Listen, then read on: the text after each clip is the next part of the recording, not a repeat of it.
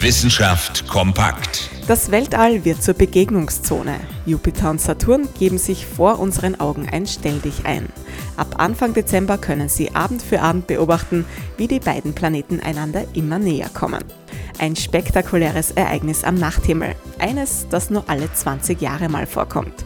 Und selten ist die Begegnung von Jupiter und Saturn so gut zu sehen wie heuer.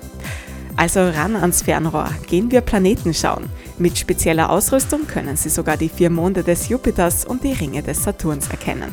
Der Höhepunkt des interplanetaren Rendezvous ist übrigens für den 21. Dezember geplant. Danach zieht der schnelle Jupiter dem gemütlichen Saturn davon. Seien auch Sie dabei, wenn das Weltall zur Begegnungszone wird.